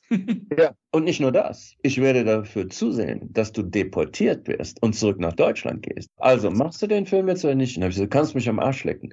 Und hab auch, ey, einen Tag später habe ich die Polizei am Hals gehabt. Da musste ich äh, runter zur Immigration gehen. Die haben mich für, die wussten, dass ich keine Arbeitserlaubnis habe. Da haben die mich verpetzt und musste ich mich da unten melden, du. Und dann stellte sich aber heraus, habe ich wieder Glück gehabt, dass die Leute von Dark Angel, den habe ich nämlich illegal gedreht, ohne Papiere, die habe ich gefälscht damals. Das ist so illegal. Und die haben das rausgekriegt und die mussten hinter meinem Rücken mehr oder weniger mich legal machen, sonst hätten die den Film in die Tonne schmeißen können. Und dann hatte ich auf einmal eine grüne Karte durch den Film Dark Angel. Da konnten sie mich nicht ausweisen. Ah, okay. Mhm. Ich habe so ein Glück gehabt. Aber das war's für mich. Ich war geblackmailt in Hollywood. Ne? Zack, aus. Und ja, dann kam aber wieder ein Anruf, Digital Man. Das war so ein Terminator-Nachmacherfilm. Ich weiß nicht, ob ihr den gesehen habt. Doch, der ist geil. Hab ich, hab ich. Ja, und dann, da habe ich gedacht, naja, besser als nix. Aber von da ging es dann bergab. Was heißt bergab? Da war nichts mehr. Das wurde dann immer, wie gesagt, genau wie dieser Hollywood-Macher gesagt hatte, die Zeiten haben sich geändert. Es war nicht mehr der Van Damme, Steven Seagal. Alle wurden immer kleiner, die Filme immer weniger Budget. Auf einmal also für den Videomarkt mehr dann, ne? Ja, aber das war noch eine gute Zeit, weil das war Blockbuster-Zeit, Videothekenzeit. So, wir haben dann tatsächlich einen Film nach dem anderen gedreht. Diese ganzen Fist of Iron und hast nicht gesehen. Ich war froh, dass ich was zu tun hatte und mir hatte das auf einmal super gefallen. Weißt du, so die Kameraderei mit den Kameraden, das Kämpfen und so, das war schon irgendwie eine schöne Sache. Und auf einmal dachte ich, ach, you know, ich mache das doch irgendwie gerne, so diese Martial Art Filme, ne? Aber das war dann irgendwann mal ganz vorbei. So 2000, genau wie dieser Jake Bloom das gesagt hat, Arnold wurde Gouverneur. Sylvester Stallone hat angefangen, nur noch Golf zu spielen, hat eine Vitaminfirma aufgemacht. Steven Seagal ist nach Bulgarien verschwunden, John Claude nach Bulgarien, alles ging nach Bulgarien und so weiter. Mhm. Tote Hose, ne? Wir sind alle runtergefallen. Don Wilson, Cynthia Rothrock, alle, Lorenzo Lamas, alle wie wir waren, waren auf einmal nix. Also Lorenzo Lamas hat ja noch mal eine Fernsehserie gekriegt, Renegade, aber ansonsten waren wir alle kaputt für die nächsten zehn Jahre. Und dann kam äh, Stallone zurück auf einmal mit Expendables. Da hat er auch den Dolph wieder reingetan. Und das war dann praktisch der Restart für die Muskelmänner wieder. Aber wir sind ja auch bei Expendables, also wir fanden die Filme auch geil, ne? Klar, dass die ja. ganzen Actionstars dabei sind. Aber auf Seiten der Bösewichte waren ja kaum Leute vertreten, sage ich jetzt mal. Im dritten Teil war es ja nur noch Mel Gibson eigentlich, ne? Warum hat man da nicht noch Leute wie dich, Cynthia Rostock und so weiter? Also da haben wir euch drin vermisst. Warum, warum wart ihr nicht drin? Habt ihr Anfragen dafür bekommen, oder? Eine ganz brutale Antwort. Die Wahrheit ist immer schmerzhaft, aber am besten. Als das passierte, hatten wir die Reputation als B-Schauspieler. Da wirst du nicht mehr mit dem Arsch angeguckt. Und das wusste ich. Ich habe schon immer gewusst, sobald du dich da drauf einlässt mit diesen Filmchen, bist du B-Schauspieler. Mhm. Du hattest die Chance, A-Schauspieler, hast nicht ganz geklappt. Ich hatte noch andere. James Bond, Direktor von James Bond, zu der Zeit, wo ich heiß war, ist aus London reingeflogen. Hat gesagt, ich will Matthias treffen. Ich will Matthias für James Bond als Bösewicht. Der ist extra für mich nach Los Angeles geflogen. Ne? Das war so eine andere Geschichte. Habe aber die Rolle dann nicht bekommen. Das hat der andere Deutsche gekriegt. Wer war das? Der, der Otto. Der Otto hat es dann gekriegt. Ich war so heiß für eine Zeit lang. Und das war dann auf einmal vorbei. Die haben mich dann verkauft. Und ich habe immer gewusst, sobald du das machst, bist du B-Schauspieler, die werden dich mit dem Arsch nicht mehr angucken. Und genau so war es.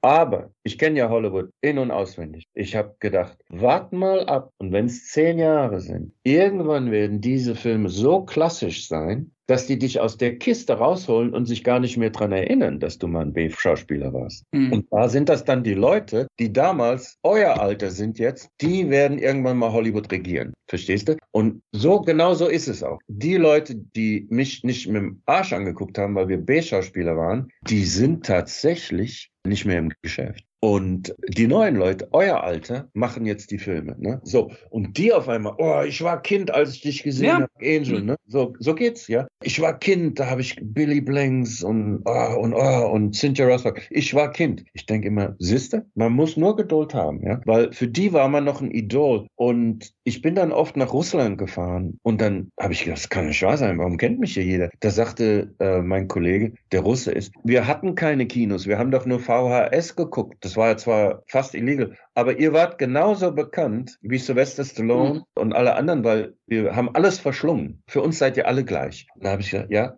irgendwann kriegst du dein, dein Leben zurück in Hollywood. Ne? Ich habe nur gedacht, bleib in Form, bleib dabei, egal wie, überlebe, überlebe, überlebe. Ne? So, und er hat tatsächlich zehn Jahre war Hölle. War Hölle? Ich habe gedacht, ich spinne. Ey. Also, also gar kein Respekt mehr von diesen alten Produzenten. Und dann auf einmal ging das wieder los. Ne? Kleine Sachen, aber früher oder später, oh, okay, Matthias, wow, ja. Und ob ihr es glaubt oder nicht, ich bin gerade, das hört sich jetzt so verrückt an, ein Bekannter von mir ist ein deutscher Filmproduzent. Ich weiß es nicht, wahrscheinlich, wenn ihr diese Podcast ehrt, ist es schon Wahrheit. Der kauft, so wie es aussieht, Millennium Films, das Expendables produziert hat. Okay? Und ich habe mit den Verhandlungen gehabt mit ihm und der sagt, ich hatte früher eine Videothek, Videotheken in München und überall. Ja, sag ich, wie? Ja, ich kenne alle deine Filme. Da sage ich, ach ja. Und dann habe ich den, ich schreibe Drehbücher, mein erstes Drehbuch geschickt. Da sagt er, mache ich. Das ist einer der ersten Filme, die ich machen werde mit der Firma, ja. Und dann habe ich gesagt, ja, was ist mit Dark Angel? Mache ich, kein Problem. Wir machen einen zweiten Teil. Ich habe das Drehbuch schon, ne? Und er und eine andere Firma zusammen mit einer Firma in England wollen Millennium kaufen. Das ist die Firma, aber das, meine, das dürfte ich jetzt noch gar nicht sagen, aber wahrscheinlich, bis ihr das ehrt, haben sie schon gekauft, ne? Und wenn nicht, Pech gehabt. Aber, wie gesagt, dadurch kommt das auf einmal alles wieder hoch, weil jetzt diese Leute an der Macht sind.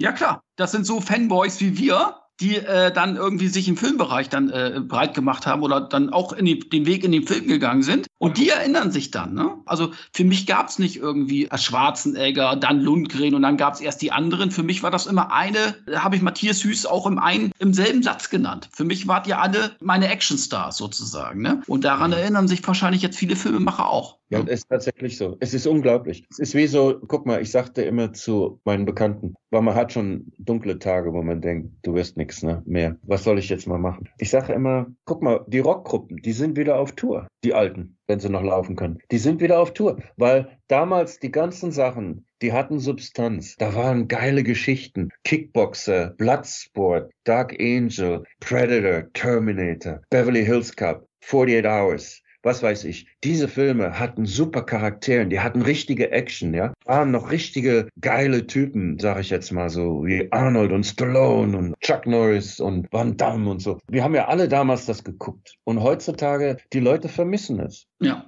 Mehr denn je und vor allem du hast ja auch geliefert ja, in den großen Titeln. Deswegen, ich bin ja auch ein großer Fan von den ganzen B-Action-Filmen. Hab mir auch alles reingezogen. Damals konnte man meinen Durst auch nicht stillen. Also ich kenne natürlich auch Don The Frank Wilson. Die ganzen Filme habe ich mir angeschaut. Da bin ich ein großer Fan, aber ihr habt eben auch geliefert. Also ihr wart dann meine Helden. Ja, man könnte sagen aus der zweiten Reihe, ganz klar, weil Stallone die im Kino liefen. Aber für uns war es ja auf einer Stufe mit denen und deswegen freut mich das auch. Und hast du auch schön erwähnt, dieser Wandel vom Muskelbepackung ausgepackten Actionhelden zum Normalo-Typen. Bruce Willis war ja einer dieser ja. Auslöser ne, mit Stirb langsam. Er war ja eher ein normaler Typ.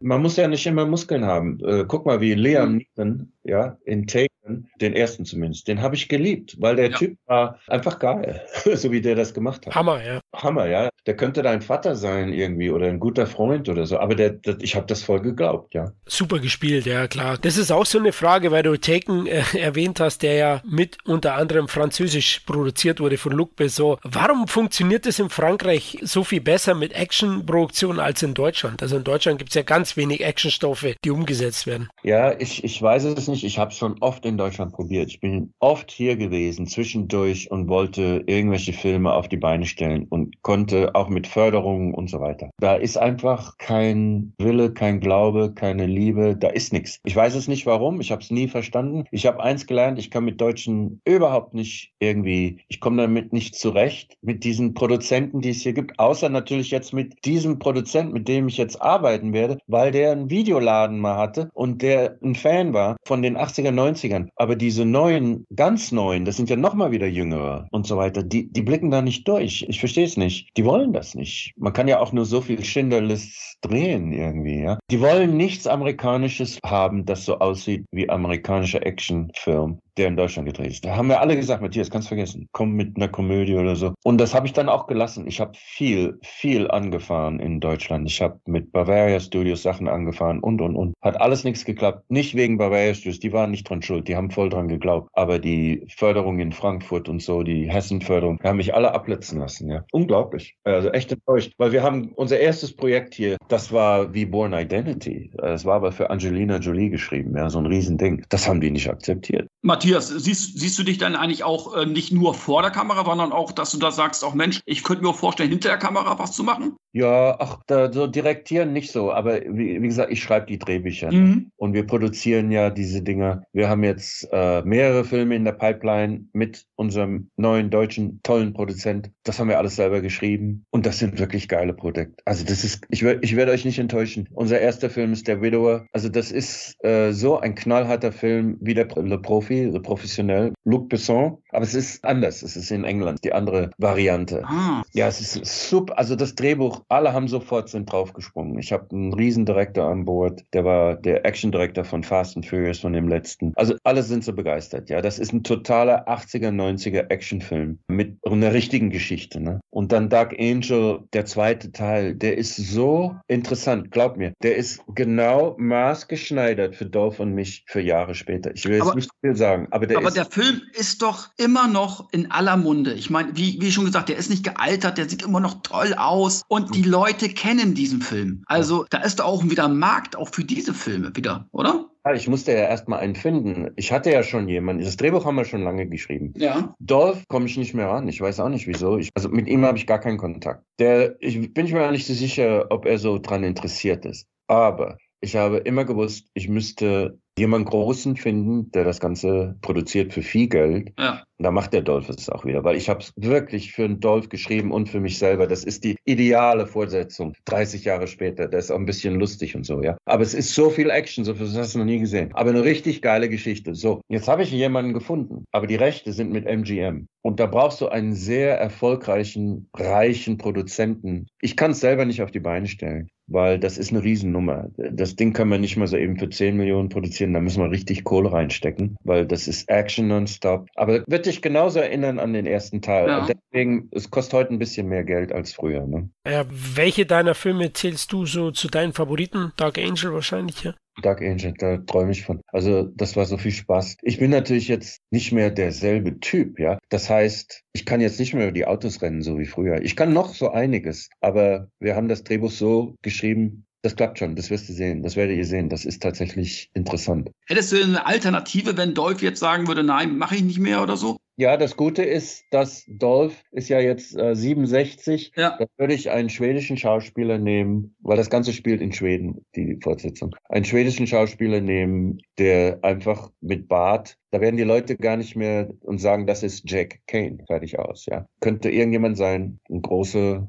Typ, der schauspielern kann. Da werden die Leute auch nicht hinterfragen. Ne? Aber das Ganze setzt sich in Schweden fort. Ne? Ah, okay. Zuletzt standest du ja für den Martial Arts Film Last Committee vor der Kamera hier in Deutschland, ne?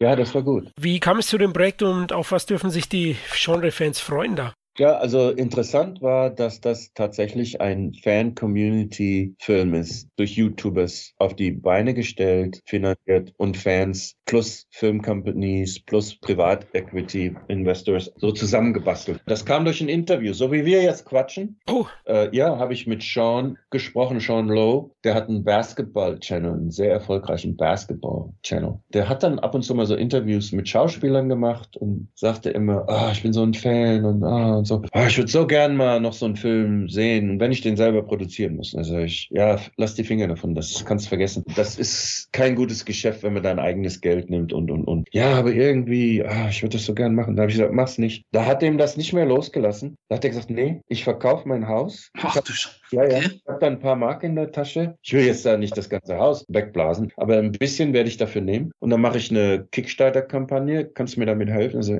ja, ich werde das Drehbuch schreiben. Ich sage, ja, okay. Da hat er das alles gemacht, du. Das ist so ein organisatorisches Talent. Und dann hat er die ganzen anderen YouTubers alarmiert, diese ganzen Shows, YouTube-Shows, mich immer eingeladen, wir haben darüber gesprochen und, und, und. Dann sagt er, kannst du mir die Leute besorgen? Ich gesagt, ich kann dir jeden besorgen. Die sitzen alle ein Telefonat von mir weg. Alle. Ja, wie alle? Sag ich, ja. Sachen Namen, ich hole dir den. Und dann ging das los. Dann haben wir, ein paar haben dann am Ende Don Wilson, der konnte nicht. Richard Norton konnte nicht. Lauren Averdon konnte nicht. Aber es konnte zumindest, Gott sei Dank, es war Billy Blanks, Cynthia Rothrock, Kurt McKinney von Karate Tiger 1 und äh, der Sohn von Bolo Young. Und dann noch neu Matisse Landwehr von Deutschland und noch viele, viele super Talente. So. Und dann haben wir das Geld tatsächlich. Dann sind die zu einer Filmfirma gegangen, deutsche Filmfirma Cape Light. Die fand das so geil. Die hat auch nochmal Geld dazu gegeben. Auf einmal wurde der Film gedreht.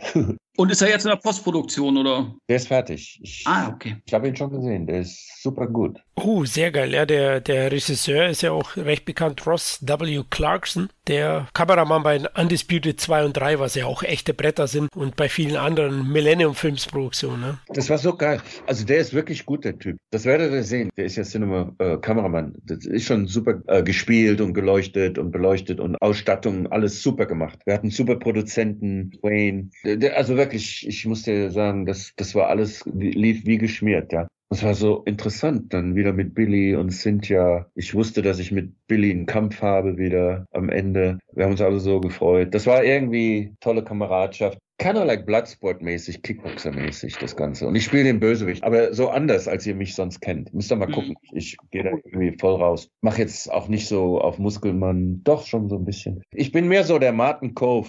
Kennt ihr doch Martin Cove? ne? Ja, klar, klar. Ja. Ja, Karate Äh, Kid. Ja, genau. Ich spiele mehr so der Charakter, weil Mhm. das sind alles junge Spunte, die da kämpfen. Ne?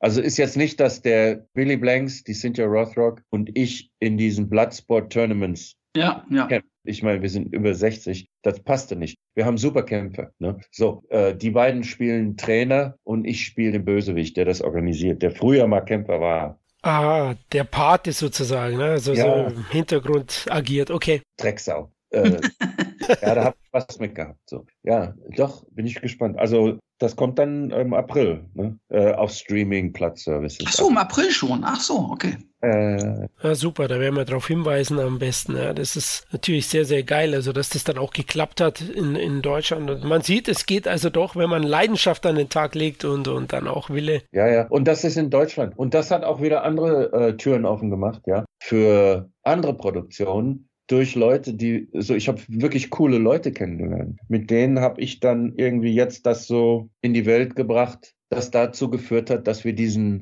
anderen deutschen Produzenten kennengelernt haben, der, so wie es aussieht, Millennium kauft. Millennium ist die größte Independent Film Company in Amerika übrigens. Und wir hocken alle zusammen und machen jetzt, wenn es alles klappt, viele, viele Filme. Von den meisten in Europa. Ein Shampoos auf. Ne? Bei Last Committee, das war ja dann wie, wie so ein Klassentreffen, ne? kann ich mir vorstellen, wie du gesagt hast. War super, es war super. Klassentreffen ist das richtige Wort, ja. Ja, also wenn wir da die, die Kollegen wahrscheinlich ähnliches mitgemacht wie du, durch das, das, dass das Genre dann auch Probleme hatte und auch mit dem Wegfallen der Videotheken ist da sicherlich auch ein Markt weggebrochen gewesen. Ne? Aber es gibt ein Comeback, da bin ich auch fest von überzeugt. Dafür sorgen wir, die Ja, Fans. danke. Ja, also ohne euch geht's ja gar nicht, ohne uns, sage ich immer, die Community. Wir sind ja eine Community. Ich bin ja auch ein Teil davon. Wir sind ja alle Fans von diesem Genre. Ich bin auch in dem Alter, wo ich selber praktisch mit den Filmen aufgewachsen bin. Klar älter als ihr, aber ich habe die ja auch geguckt, ja. Und ja, es geht weiter, es muss weitergehen. Wie gesagt, man hat immer gute Ideen, wie man das noch, weißt du, ihr werdet sehen, das sind, also wenn das alles klappt. Und ich bin ja nicht der Einzige. Es werden noch viele Leute nach diesem Film fragen, lass uns doch mal wieder diese richtig schönen Actionfilmchen da drehen, ja. Der Markt ist wieder da, ja. Ja, da, das ist ja auch der Grund, warum ich immer, immer wieder äh, in mein Regal greife und oh, guck mir die, die älteren Sachen an und nicht mehr diese ganzen Marvel-Filme. Und das war für eine Zeit lang mal ganz schön, aber man sieht ja. eben halt, die Leute sind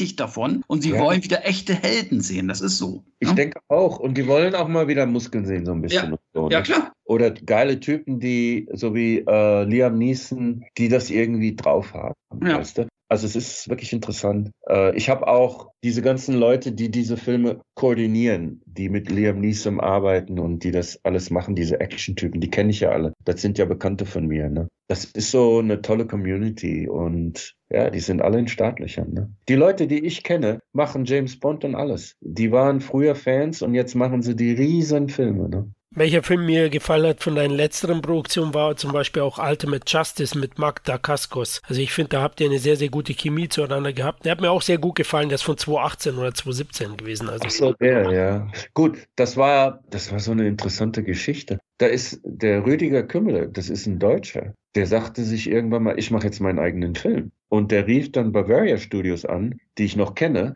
die riefen mich an und sagen, hör mal, kennst du nicht jemanden, der sucht jemanden für seinen Film? Du kennst doch alle Hollywood-Schauspieler und so. Da war gar keine Rolle richtig so für mich drin, muss ich sagen. Ja klar, Mark de Gaskas, habe ich gedacht. Ne? Der ist so ein toller Typ. Ja, und dann habe ich das Ganze so äh, eingefädelt und dann sagte der Rüdiger, ja, kannst du nicht auch mitspielen? Da war aber, das war dann mehr so eine Cameo irgendwie. Aber ja. das hat ihm ganz gut gefallen, weil das, ich muss sagen, der Rüdiger, der hat das richtig gut hingekriegt, ja. Der hat noch nie einen Film vorher produziert. Die haben das einfach so auf die Beine gestellt. Das fand ich toll. Respekt, ja, siehst du, sieh mal an, ja. Auf welche weiteren Projekte dürfen sich die Fans denn freuen in den nächsten Wochen? Ich habe gesehen, bei IMBD, da sind ein Haufen Projekte, du hast es ja schon angekündigt, ja. Ja, also das Erste, was hoffentlich passiert, ist uh, The Widower. Das ist der Professional in Reverse. Praktisch in dieser Geschichte geht es darum, ich sag's ganz schnell, ist ein äh, ehemaliger Rapki-Player, der arbeitet in London als Coach und der hat dann an so einem Abend so einen Coach Award mit seiner Frau und der fährt dann dahin und seine Kinder sind zu Hause im Hotel. Seine Tochter, die ist krank. Und auf dem Rückweg ist eine Umleitung und dann halten die an so einem 7-Eleven-Store, so einem 24-Hour-Store in so einer schlechten Neighborhood, weil die Frau will unbedingt noch äh, Medizin holen, weißt du, so für die Tochter, weißt du? Und falscher Zeit, falscher Ort, da wird praktisch der Laden zu dem Zeitpunkt überfallen und die wird umgebracht. Brutal, vergewaltigt, umgebracht. Und ich versuche die noch zu retten, also mein Charakter, und wird fast zu Tode geprügelt. Und der hat jetzt dann alles verloren. Also seine Frau, seine Dignity, sein Körper ist am Ende. Dann zieht er in diese Nachbarschaft, über diesen Laden, in diese abgefuckte englische Nachbarschaft und schwört Rache. Trifft dann aber ein Mädchen, das neben ihm wohnt und das ist eine, eine 17-jährige Prostituierte, die äh, praktisch drogensüchtig ist und auf der Straße arbeitet und die befreunden sich und die findet das raus und die wurde von dem gleichen Typen, der jetzt die Frau vergewaltigt hat und so, auch vergewaltigt und gezwungen, die Straße zu arbeiten. Also die hasst den auch. Und die beiden beschließen sich zu rächen und sie bringt ihm bei, wie man Verbrecher wird, um diese Verbrecher auszumerzen. Und das ist halt äh, eine sehr emotionale, actionreiche Geschichte mit Twists and Turns und so weiter und so fort. Also es ist äh, praktisch der Professional, aber andersrum, versteht ihr? Im ah, Professional okay. war es der, äh, der Hitman, der dem Mädchen beigebracht hat, sich zu rächen. Ne? Und in diesem Fall ist es das Mädchen, was den gebrochenen Mann beibringt, wie man sich rächt, weil sie in dieser Welt zu Hause ist. Umgekehrt quasi. Ja, weil sie ist in der Welt zu Hause. Und ihr Vater war früher Bare Knuckle Champion, der hatte auch so ein äh, Box-Gym, der ist natürlich jetzt alt und ver verrucht und praktisch, den gibt's nicht mehr. Und da bringt sie ihm bei, praktisch, wie man kämpft und dann geht sie mit ihm irgendwie in irgendwelche Nachbarschaften, da muss er Kämpfe anfangen und so weiter und so fort, um erstmal zu lernen, wie man sich in dieser englischen, abgefuckten Gegend, wie man da überhaupt überlebt. Und bei der Zeit, wo er praktisch ready ist, sich zu rächen an diesen Verbrechern, diese Gängen, merken die beide, das macht überhaupt gar keinen Sinn, da haben sie eh keine Chance. Aber dann die Verbrecher kriegen das raus und die tun das Mädchen dann entführen in ihren Compound und da muss er sie retten. Und geht in den Compound und bringt die natürlich alle um, ne? um das Mädchen zu retten. So, da muss er damit durch. Ne? Naja, es ist halt Action nonstop. Sehr geil. Das kann ich mir schon mal richtig gut vorstellen. Wir freuen uns auf jeden Fall drauf. Wünschen dir dabei auf jeden Fall viel Glück, Matthias. Ja, ja. Auch für die künftigen Projekte. Aber auf eine Sache möchte ich noch auf jeden Fall hinweisen. Du hast ja, ja dein Buch Shirtless in Hollywood ja vor ein, zwei Jahren, glaube ich, rausgebracht und es kommt jetzt in Deutschland raus. Was kannst du dazu noch mal sagen? Ja, das kommt jetzt in Deutsch raus, übersetzt. Das ist von einem Verlag aus Kiel. Die machen diese ganzen Star Trek Bücher. Ah. Okay. Oh mein Gott, jetzt sollte ich. auch. Bunt und. Äh, Ganz genau, bunt und noch sowas, ne? Ja, ich weiß, was du meinst. Ich weiß, wen du meinst. Ja, ja. Ja, ja. Die haben wirklich gut gearbeitet. Die haben das ganze Buch übersetzt. Also zumindest 300 so und so viele Seiten, weil 500 Seiten, die ich habe, das geht in Deutschland nicht. Kostenmäßig. Und ja, ich warte noch auf den richtigen Zeitpunkt, weil äh, du kannst ja nur was verkaufen, wenn du irgendwie, äh, du musst Momentum haben, ja. Ich mhm. habe mal wieder gesagt, das Buch ist zwar fertig, aber ich muss einen Film haben, der in Deutschland äh, ein bisschen Aufmerksamkeit erregt und dann, man müsste da mal so ein bisschen so die Morgenshows machen, diese ganzen Talkshows mhm. und so weiter, ne? Sonst verkaufst du das ja kaum. Weil ich ja in Deutschland noch nicht so bekannt bin. In Amerika verkauft sich das gut, in Deutschland, ja, dann weiß ja noch keiner davon, sagen wir mal so. Ne? Das verstehe ich schon. Da, da, klar, du brauchst so einen Aufhänger dann so ein bisschen, ne? Das ist klar, ne? Aber ich glaube, das kennen dich sehr viele in Deutschland. Ich glaube, das unterschätzt du. Also unter der Fan-Community hier, Action Stars, kennen dich sehr, sehr viele. Also das kann ich dir sagen. Ja, es geht ja darum, du musst eine Plattform haben, um das Buch bekannt zu machen. Du musst dann in, den, in die Öffentlichen irgendwie kommen, verstehst du? Die Fangemeinde auch, aber ja, es geht um diese Morgenshows und so weiter. Ne? Doch so viele Shows. Da musste jemand anheuern. Du. Ja klar, um das große Publikum, ich verstehe schon, ja, ja klar, um die große Aufmerksamkeit. Aber die Fan-Community ist, ist sicherlich äh, schon heiß auf das Buch. Also ich, ich habe es ja im, in Händen in Englisch, also das kann ich nur empfehlen, auf jeden Fall auch im Original. Aber jetzt, wo es in Deutsch kommt, Leute, schlägt dann dazu. Ah, danke, ja. Also es war, ich meine, wir haben ja jetzt schon über vieles gesprochen. Es ist halt so, wie es war. Ich fand das Ganze selber so interessant. Ich habe dann immer selber so diesen Aha-Effekt. Und manchmal sind die Situationen so absurde, du denkst, ah Mensch, ich weiß nicht, ob das die richtige Entscheidung war. Das ist ja schon fast nicht mehr normal. Aber äh, da gibt es Situationen, in die man reinkommt. Das ist der absolute Hammer. Das ist so viele ist es im Buch auch, ne? speziell im amerikanischen. Ich habe Sachen erlebt, die gibt's gar nicht. Ganz schnell. Was ich nicht wusste, in den 90ern, 97 rum, ist diese ganze Videowelt einmal um die Welt gegangen. Bis Afrika, egal wohin, ja. Warst du auf einmal, hat jeder mal deinen Film gesehen. Durch die Videos, VHS und mhm. Fernsehen. Mhm. Das, das habe ich gar nicht mitgekriegt. Und da bin ich, wenn ich jedes Mal, wenn ich im Ausland war, habe ich gesagt, wie? Das kann ja nicht wahr sein. Ich bin da gar nicht mehr durch die Grenze gegangen oder so. Ich wurde immer von der Polizei umschwärmt, Eskorte. Das war wie, als wäre ich berühmt. Ich war in Italien, da sind hunderte von Leuten hinter mir her. Ich bin in alle Nightclubs, egal wo ich war in der Welt. Amerika, das war Wahnsinn. Ich konnte gar nicht die Straße runterlaufen. Ich bin in irgendeinem VIP-Club oder so. Auf einmal Champagner und there is Dark Angel, I come in peace. Ich habe gesagt, das war wahnsinnig.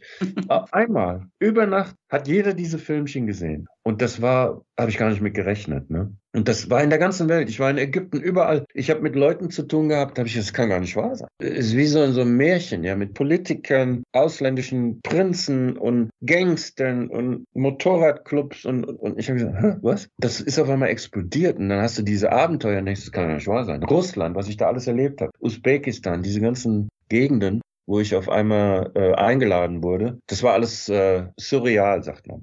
Denkst du jetzt im Nachhinein in der Retrospektive, dieses Risiko einfach jetzt wegzugehen, ein gut laufendes Studio quasi zu verkaufen und einfach so über den Teich zu gehen, würdest du jetzt im Nachhinein sagen, das war es jetzt wert alles? Ja, sicher. Im Nachhinein, ich habe das nie, nicht einen Tag nicht bereut. In der Zwischenzeit habe ich gedacht, äh, naja, äh, weißt du, okay, zum Beispiel, ich habe mit Olaf Ittenbach, kennt ihr den? Ja. Da habe ich dann mal einen Film gedreht in München. So, bumm. Und dann bin ich da gelandet. Der Produzent holt mich ab im Cabrio, Sommer. Und habe ich gesagt, oh, ist das schön hier. Menschenskinder, du. hier bleibe ich, habe ich gesagt. Ne? Also so spontan. Da guckt ihr mich an und sagt, ja, ja, klar. So, und dann drehen wir den Film. Und dann bin ich in so einem Fitnessstudio, so ein bayerisches, am Dorf. Ottobrunn war das, glaube ich. Und da fand ich das so toll. Und da war das Mädchen, die Andrea, die war so lieb. Und auf einmal war das meine Freundin. Und ja, dann bin ich so zu ihren Eltern und ihrem Bruder und die alle so nett. Da habe ich gedacht, das ist das Paradies, München. Ich bin da geblieben, einfach da geblieben und habe das deutsche Leben auf einmal wieder so gelebt. Ne? Äh, Ski, also was heißt Skifahren? Ich bin ja kein Skifahrer, aber der Schnee, die Seen im Sommer. Ich war so, habe mich so pudelwohl gefühlt und habe gedacht, ach, Deutschland. Vielleicht ist das Amerika übertrieben alles. Das ist ja alles so plastisch und so. Da war ich mal, habe ich mal kurz gewackelt, ja. Hab gedacht, ja, kann man auch hier bleiben, ne? Und dann sollte es nicht sein, denn ich habe einen Münchner kennengelernt, so wie die Welt so ist, ein Fotograf, Hans Birkenleder. Der hat immer die ganzen Filmstars fotografiert und ist immer nach Amerika. Und mit dem habe ich mich befreundet. Und der sagte, ah, Matthias,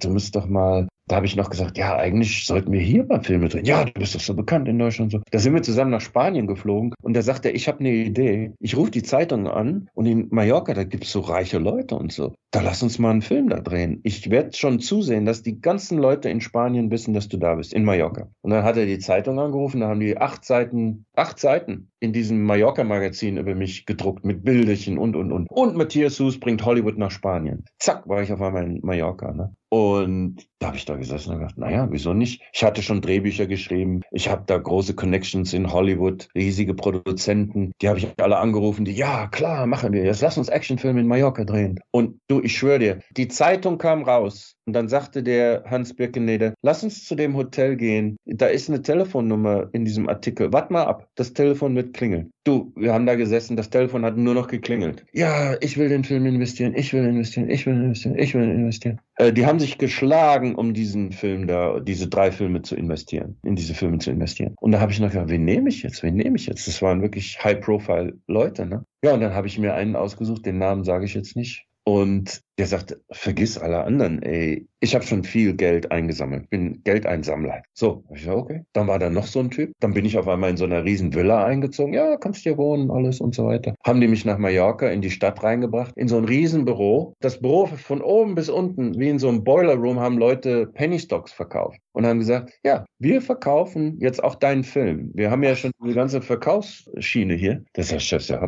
ja, hier oben kommt zack, Custom Büro, hatte ich da mein Büro, habe ich alle meine Posters aufgehangen. Vertrag komm runter, Vertrag unterschrieben, erster Film, drei Millionen. Zack. Ich sag, gut, das ging aber schnell. Und dann haben die angefangen, das Geld einzusammeln. Und was ich jetzt nicht wusste, dass diese Typen das waren Betrüger. Die waren so bekannt in Deutschland, die sind aus Deutschland abgehauen und haben ihr ganzes Unternehmen nach Spanien verlegt. Die waren ein Riesennetz von Betrügern. Ne? So, und dann haben die angefangen, Geld einzusammeln. Und ich bin von einer Luxusjacht, von einer Party und die immer Geld eingesammelt, unter meinen Namen für die Filme. Eingesammelt, eingesammelt, eingesammelt. Ja, ja, das war schon toll. Dann habe ich alle möglichen Produzenten, bin nach Cannes und so weiter, habe in Amerika ein Büro aufgemacht mit großen Produzenten, die wirklich im Aufkommen waren. Und dann auf einmal bin wieder nach Mallorca vor und zurück und da kommt die Bankchefin von der Citibank auf mich zu und sagt, ah, weißt du, Matthias, ich würde gerne mal mit dir reden. Da sage ich, wieso, was denn? Ja, dein Konto ist leer. Sag ich, wie das Konto? Das Filmkonto ist leer. Ich sage, wie das Filmkonto ist leer? Ja,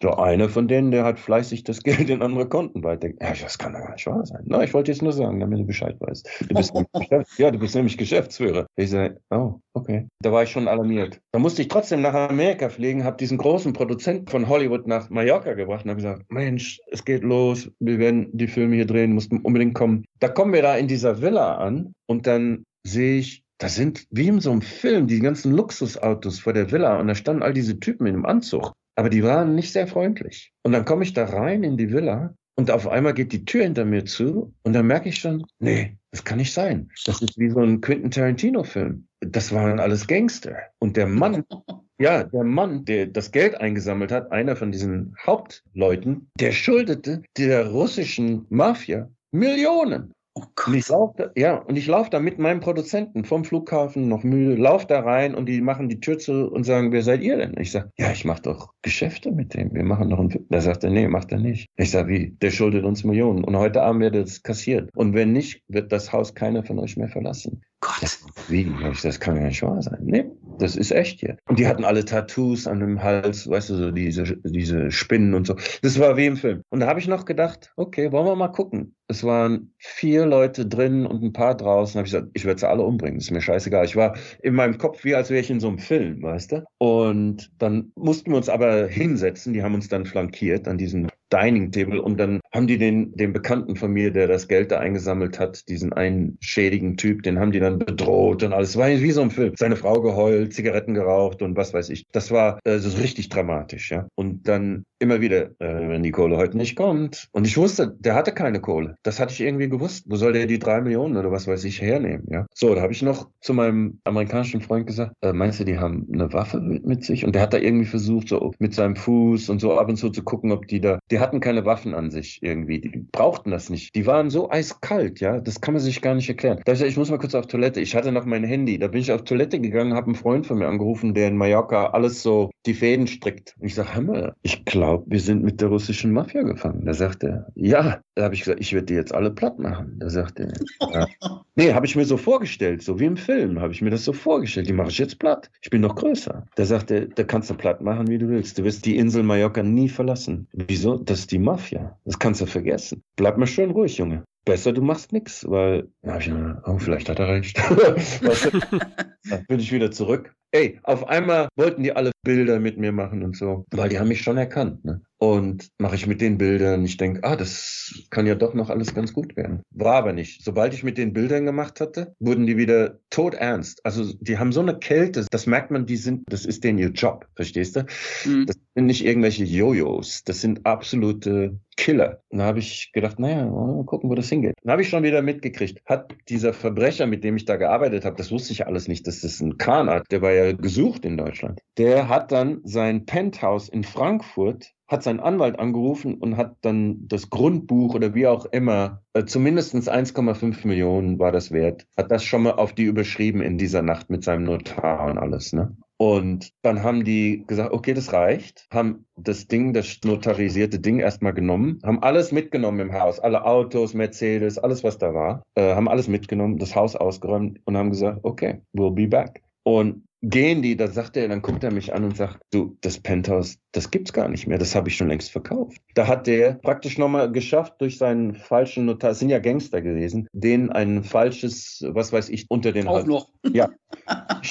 Ich, ich, ich sag mal, ihr spinnt, ey, ich wusste gar nicht, du, da hat der gesagt, ja, es tut mir leid, habe ich dich mit reingezogen und so. Und dann habe ich erst mal gemerkt, um was es hier geht. Ich war total im Dreck mit diesen Leuten. Ne? So, am nächsten Tag ist er aus der Villa ausgezogen, hat sich eine andere Villa gemietet, ganz oben in den Bergen, unter meinem Namen. Wusste ich alles gar nicht. Und ich habe der ganzen Sache schon nicht mehr getraut, gehe zurück ins Büro, auf einmal kommt Interpol und verhaftet alle, ja, nimmt die alle hoch. Und da war auch schon kein, die großen Drahtzieher waren schon alle verschwunden. Also das war wie im Film, ja. Und da stand ich da und habe gedacht, ach du Scheiße, das ist ja alles auf meinem Namen. Aber komischerweise war es Gott sei Dank nicht auf meinen Namen. Da haben sie mich auch beschissen. Die haben mich ja nur benutzt, um Geld einzusammeln. Mhm. Also nur das Konto, das eine Konto war auf meinen Namen, aber das war ja leer. Das ging ja schon auf andere Kontos, ja. Und das stand dann noch irgendwann mal in der Zeitung, ja. Auf alle Fälle haben die mich total verarscht, ja. Ich bin Gott sei Dank da heil rausgekommen und der Typ, der das Geld der Mafia schuldete, ist abgehauen, hat aber bevor er abgehauen ist, die Villa, die er unter meinem Namen gemietet hat, völlig leergeräumt und hat alles in Container, das waren so Antiquitäten und so, nach Florida verschickt und ist dann abgehauen. Der war weg. Ja, ich bin dann auch von der Insel weg. Ne? Es war ja nicht meine Schuld. Ich habe ja nichts, ich meine, ich wusste ja nicht, um was es geht. Ne? Tja, war eine Riesensache für mich. Ne? Da, ist, da, kannst du ja, da kannst du schon einen Film draus machen. Ja, es war wirklich komisch. Ich meine, ich bin ja kein Verbrecher, ich bin tatsächlich Opfer geworden. Ich bin ein richtiges Opfer geworden. Und habe gedacht, das kann nicht wahr sein. Die Leute waren so nett. die, waren so nett die waren so gut. Ich habe die sogar so gemocht, weißt du. Das waren so tolle Typen. Die hat sich herausgestellt, die waren damals in Deutschland sehr bekannt. Die hatten die ganzen alten Omas ausgeräumt für die ganzen Lebensersparnisse. Die waren im Gefängnis, ja. Und die waren nach ihrer Gefängnisstrafe nach Mallorca gezogen, haben aber jahrelang für die Polizei in Deutschland mitgeholfen, um andere Verbrecher praktisch, um denen zu zeigen, wie das geht. Konnten sich aber nicht helfen und zur gleichen Zeit in Mallorca wieder sowas aufbauen. Und dann kam ich auch noch, ja. So, und die Filmfirma, die ich damit reingezogen habe von Amerika, die haben mir das nie verziehen, ja. Das war ja gar nicht meine Schuld. Weißt du, was ich meine? Aber das, ja, hat, das hat mir damals geschadet für eine mm, Zeit, mm. weil die haben auf einmal große Filme gedreht und haben mich dann nie mehr gecastet. Aus Rache wahrscheinlich. Aber das war ja, ich meine, das war sehr dramatisch für diesen einen Produzenten, der wurde ja praktisch gefangen genommen von der Mafia. Ja, klar, muss man, muss man dann irgendwie auch verstehen, ja. dass man da erstmal sagt, also das muss erstmal geklärt werden, ob man mit dem ja, ja. noch zusammenarbeiten kann. Ich kenne die ja alle, heute lachen wir alle drüber. Ja, das war, ist schon so lange her, das war ein Abenteuer, fertig aus, ja. Ja, aber es ist Stoff für Kino. Definitiv, so wie du es jetzt erzählt hast. Also es ist, wie gesagt, wenn man so eine Entscheidung trifft, man geht nach Hollywood, da musst du mit allen möglichen Abenteuern rechnen. Es ist kein normales Leben. Ja, das kann ich mir gut vorstellen. Ja. Und aus deinen Erzählungen ist das auch so rausgekommen. Also da muss man, muss man auch für gemacht sein, einen starken Charakter haben, glaube ich, weil sonst geht man da unter. Ja. Ja, auch, auch Respekt, dass, dass du das so durchgezogen hast, wirklich. Also wirklich alles aufgegeben hast und diesen Traum beziehungsweise dein Ziel zu erreichen. Das muss man echt sagen. Also ich glaube, da gibt es nicht viele, die das auch so durchgezogen hätten. Ja, aber wenn du da einmal drin bist, weißt du auch nach diesem Mallorca-Spektakel, ich bin sofort mhm. zurück nach Hollywood und habe weitergemacht. Ich bin nicht der Einzige. Was meint ihr, wie viele Leute in Hollywood verarscht wurden, ja? Mit irgendwelchen Investitionen, Bullshit, bla bla bla. Das ist ein Teil dieses Geschäftes. Man muss einfach knallhart immer weitermachen. Dieses glamouröse Lifestyle und Hollywood zieht alle möglichen Leute an, gut und schlecht. Ja, klar, klar. Das verstehe ich ja. Wie die Motten das Licht. die wollen alle davon ja. was abhaben. Und viele blendet es ja dann auch. Ja? Wenn da ein großer Name drin ist, dann setzt es hier noch aus. Oft. Ja, damit spekulieren die. Macht interessante Geschichten noch nebenbei. Aber wenn es ums Filmen geht, sind wir alle gleich. Das ist unser Beruf und das muss man lieben, ja. Das lieben wir auch, ja, auf jeden Fall. Äh, wünschen wir dir weiterhin viel Erfolg und freuen uns schon auf deine kommenden Projekte. Also Last Committee im April auf jeden Fall und dein Buch Shirtless in Hollywood in Deutsch dann im Laufe des Jahres. Kevin, Florian, danke euch. Wir haben die 26 Fragen nicht beantwortet. Ja, doch, hast du weitestgehend. Äh, du hast wirklich mit deinen Ausführungen dann auch einige Fragen gleichzeitig beantwortet. Deswegen passt. Ich habe jetzt nichts mehr Offenes hier auf meinem Zettel stehen und es war wirklich ein sehr interessantes und spannendes Interview. Und sehr offenes, sehr offenes Gespräch. Ja, listen, ja, ich möchte, das ist auch so wie mein Buch. Es ist so, wie es ist. Es ist einfach interessant für mich selber. Das finden wir gut, ja. Ja, auch euch, liebe Hörer, vielen lieben Dank, dass ihr dabei wart. Vergesst nicht, wir freuen uns immer riesig über Feedback oder Anregungen aller Art. Also meldet euch oder teilt und liked unsere Beiträge. Hier könnt ihr uns, wie gehabt, bei Facebook, Instagram, X heißt jetzt nicht mehr Twitter und im E-Blog selbst erreichen. Alles klar. Ich freue mich für euch. We hook up on Social Network und wir quatschen wieder, ne? Ja, auf jeden Fall. Dann mach's gut. Bis zum nächsten Mal. Vielen Dank. Danke für. Danke. Bis zum nächsten Mal. Bis danke. Tschüss. tschüss. Ciao, ciao.